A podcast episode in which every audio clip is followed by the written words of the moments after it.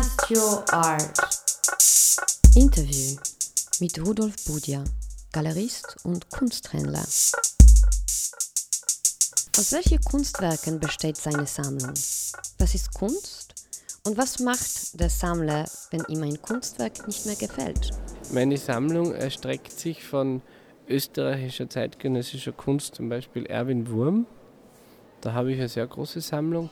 Den sammle ich seit 16 Jahren und ich verkaufe diese Dinge nicht. Ja. Das ist eine rein private Sammlung. Bis hin zu äh, japanischer Kunst, äh, Murakami, Miyake, Mr. Aoshima, diese Leute sind für mich einfach wichtig. Es macht mir Spaß. Sie sind teilweise sehr zeitkritische Künstler, die aber nie die Ironie und den Witz in der Kunst vergessen. Das macht mir auch Spaß. Und aus dem Grund sammle ich es auch. Die Kunst, die ich sammle, wird auf der ganzen Welt schwirrt das herum. Eben diese letzte Ausstellung von Erwin Wurm im Museum der Moderne war waren 80 Prozent von meiner Sammlung Kunstwerke und eine große Installation, die Erwin selbst gemacht hat.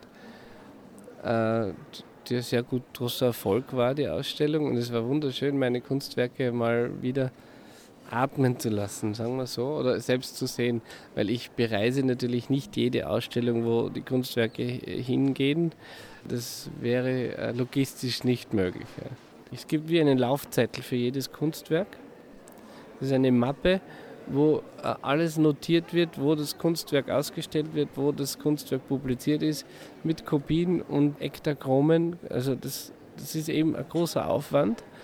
Aber ich glaube, das zeichnet einen Sammler aus, dass er so akribisch Kunstwerke auch würdig behandelt, indem er es für die Nachwelt archiviert nicht nur das Kunstwerk selbst, sondern auch die Verfolgung eines Kunstwerks. Was, was passiert mit dem? Wo kommt es hin? Wo kommt es her? Wer hat es schon gehabt oder nicht? Einen lückenlosen Provenienznachweis von jedem Kunstwerk.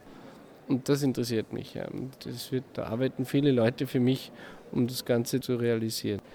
Ich habe eine riesen Halle in Salzburg, wo die meiste Kunst also lagert die dort praktisch verpackt für den Transport vorbereitet ist, wo man mit Hubstaplern reinfahren kann und das auf irgendwelche Trucks oder Containern wieder reinladen kann.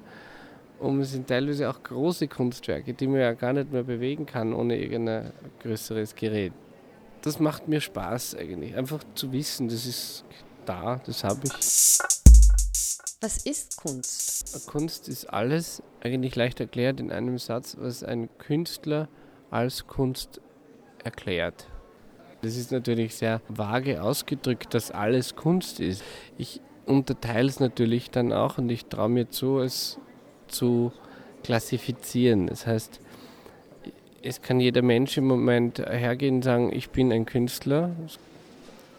Dann kann man einteilen, wie also kunsthistorisch notwendig hat es das schon gegeben, in welcher Zeit wird das jetzt gemacht und dann kann man natürlich bewerten, ist es ein gutes oder schlechtes Kunstwerk. Ich glaube, es steht niemandem zu, niemandem, es nicht für Kunst abzustempeln und zu sagen, das ist nicht Kunst. Also er kann sagen, es ist gute oder schlechte, er kann es klassifizieren, ja. aber niemand ist meiner Meinung nach dazu berechtigt, Kunst in irgendeiner Form so weit zu degradieren, dass er sagt, das ist keine Kunst es war jetzt für mich ganz wichtig, weil gerade äh, in dem Bereich sehr viele Fehler gemacht werden und sagen, was ist, das ist ja gar keine Kunst. Das steht niemandem zu, meiner Meinung nach. Man kann sagen, es ist schlechte Kunst, wenn er fundiertes Wissen hat und es dann begründen kann, okay. Wenn nicht, dann und er sagt, es ist schlechte Kunst, dann wird es irgendeinen Grund haben, warum er es sagt. Vielleicht, weil es ihn bewegt oder aufrührt und vielleicht ist es dann gerade umso besser das Kunstwerk, ja, und er merkt es gar nicht, der Betrachter. Der spricht wahrscheinlich drei Wochen noch darüber, wie schlecht das Kunstwerk war, bis er vielleicht irgendwann mal jemanden trifft, der ihm dann die Augen öffnet und sagt, du bitte, du sprichst drei Wochen über ein schlechtes Kunstwerk, das kann ja gar nicht so schlecht gewesen sein, nicht? weil wenn was schlecht ist, interessiert es ja gar niemand. So passiert meistens halt die Klassifizierung von Kunst. Aber hat Rudolf Budia auch schlechte Kunstwerke gekauft?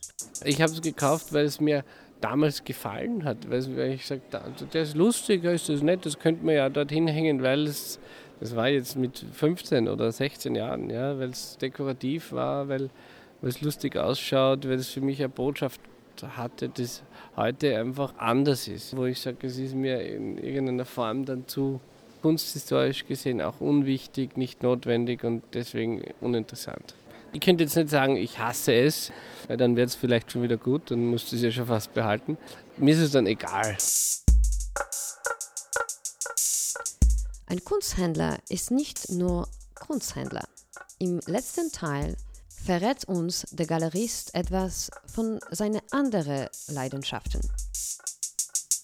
Das war ein Podcast von Everstern und Wolfgang Haas für Cast Your Art www.castyourart.com